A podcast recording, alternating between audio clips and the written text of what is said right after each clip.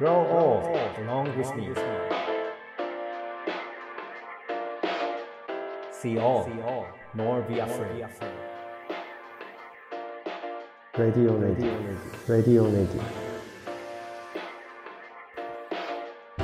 レディオネイティブへようこそ NPO 法人フィールドアシスタントの村上祐介ですネイティブ編集長の今井翔です。この番組はネイティブを知るさまざまなゲストをお呼びして暮らしをつなぎ続けるためのヒントについてお話を伺っています。これまで2回にわたって松本市でアルプスごはんという食堂を営んでいる金子健一さんにお話を伺いました。金子さん今回もよろしくお願いします。よろしくお願いします。金子さんあの義理のお父様が、えーと、野菜を作ってらっしゃるんですか？そうですね。あの自分の家で食べる分の野菜とお米を作ってますね、うん、それはあの自分も手伝わせてもらったりとかしてます。あのお野菜はどんなお野菜？えっ、ー、とですねあの本当大根ナスピーマントマトもう何でも作ってますね、うん、あのずっとお父さんの手伝いをさせてもらってすごいいい背中を見させてもらってますあのお手伝いっていうのはどんなことを具体的にはされてますか？そうですね。あの、えー、まあ農業が繁忙期の頃はですねお店が休みの日に手伝ってますね。あの義理の父があのもう92歳なんですよね、うん。で92歳なんですけどもしかしたら僕より元気かもしれないぐらい元気であのですけどやっぱりちょっと体調面とかあの力仕事はやっぱり自分に任されることがだんだん増えてきてるので、うん、お父さんに言われたことをやったり、うん、あと分かんないことはいつもお世話になってる農家さんに聞いたりしてあのそういう面でもいい環境でやってますね。なるほど。あの力仕事という意味では、まあ、金子さんの方が今できるのかもしれないですけど、はい、それでもやっぱりその長く土を見続けてる人は違うなって思わされる時ってどんな時なんですか？えっとですね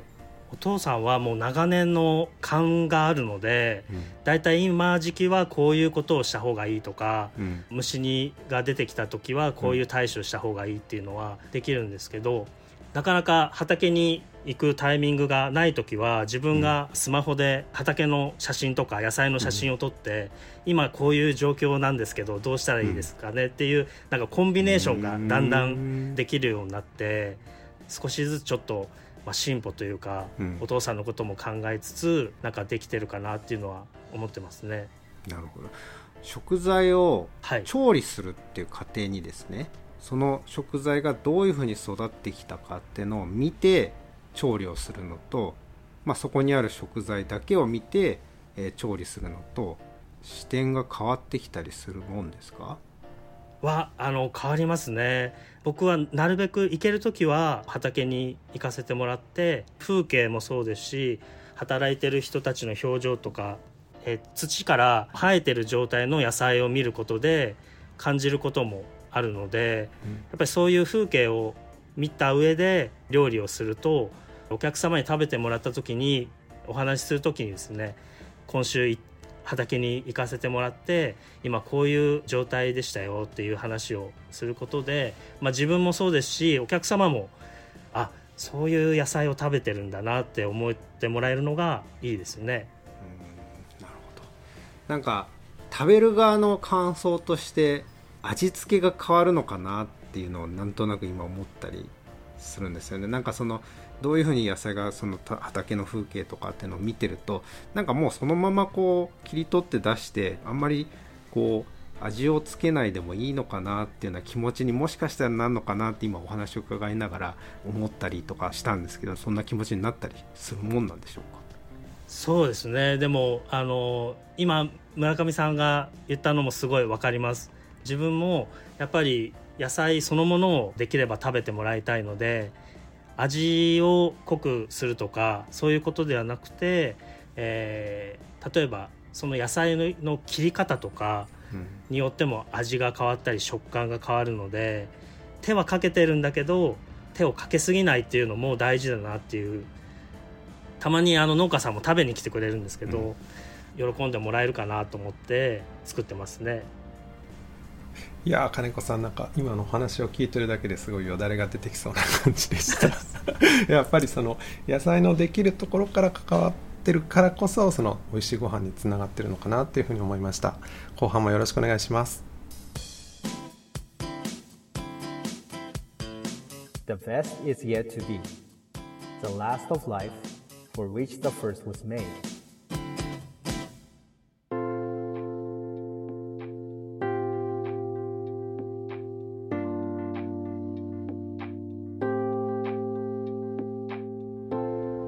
さんちょっと視点を変えてお話を伺いたいんですけれども、生産者さんの抱えていらっしゃるこう課題とかあるいは天候がもう変化してきてるとかいろいろな問題あると思うんですけれどそういったことを感じることってありますか？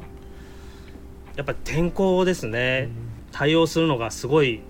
難しいなっていうのは見てて思ってますね、まあ、今年の夏のトマトもそうなんですけど毎年何かしら、まあ、災害ですとか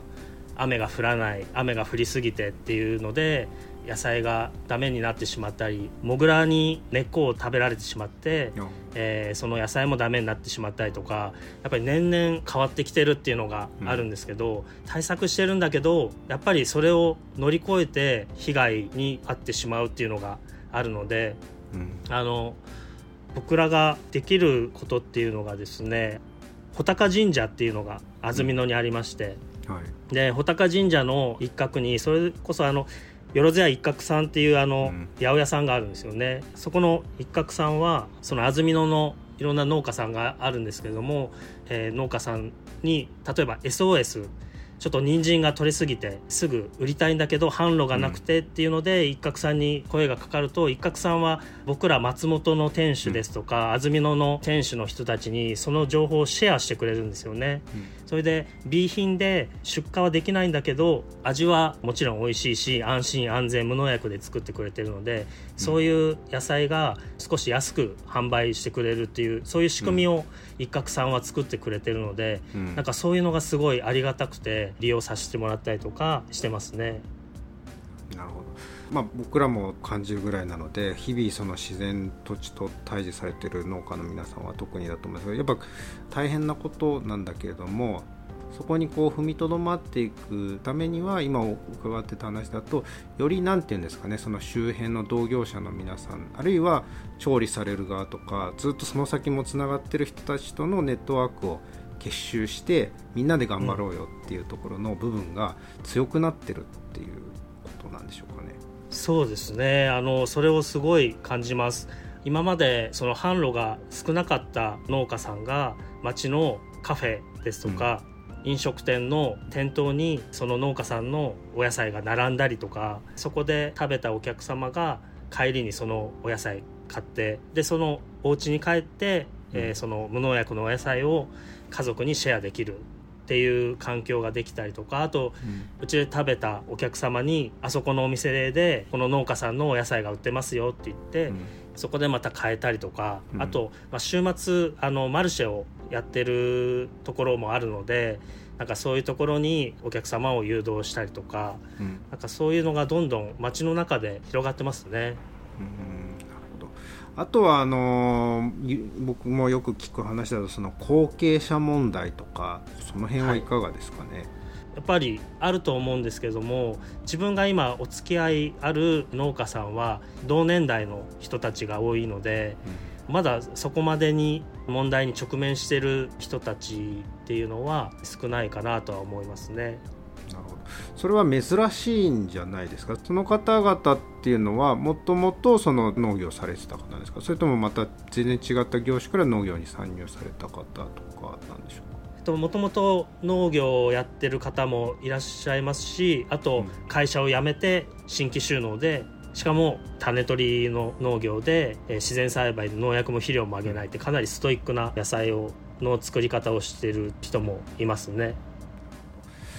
いやそれはなかなか大変だと思うんですけど農業って特に待つ時間がすごい長いと思うんですよね。で、はいえっとまあ、1年のうち一瞬になるのかななんかその収穫の時間っていうかその覚悟じゃなくてそれが報われる時間っていうのはいが多分あって、今度また耐えられるのかなっていうふうに思ったりもするんですけどそういった農家さんにとってのそういった時間ってあるんでしょうか？はあると思います。あの実際ですねお店にも食べに来てくれるんですよね、うん。それはあのその農家さんたちのお野菜を扱ってるお店に農家さんが行ってご飯を食べてお酒飲んでっていう時間を自分のお店でもしてくれるし他のお店でもしてるのを聞くとやっぱりそこで苦労して作ったものが調理されてで周り見ると他のご家族ですとかカップルの人たちがすごい楽しい時間を過ごしているのを見て、やっぱそれが多分すごモチベーションになってると思うんですよね。そうすると金子さんのお仕事って本当責任重大ですね。重大ですね。生産者さんの方に調理してお出しするっていうのはどんな気持ちなんですか金子さん。いやもう本当にあの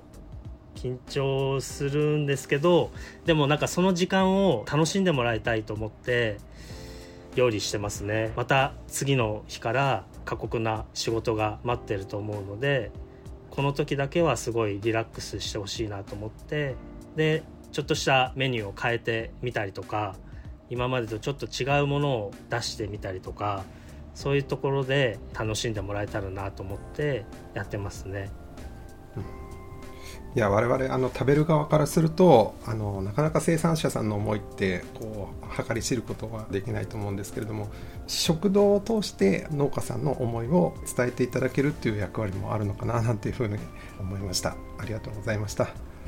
それではレディオネイティブ今回もこの辺で金子さんどうもありがとうございました。次回金子さんとレディオネイティブ最終話になります。レディオネイティブお相手は編集長の今井翔と村上英介でした。The best is yet to be よろしくお願いします。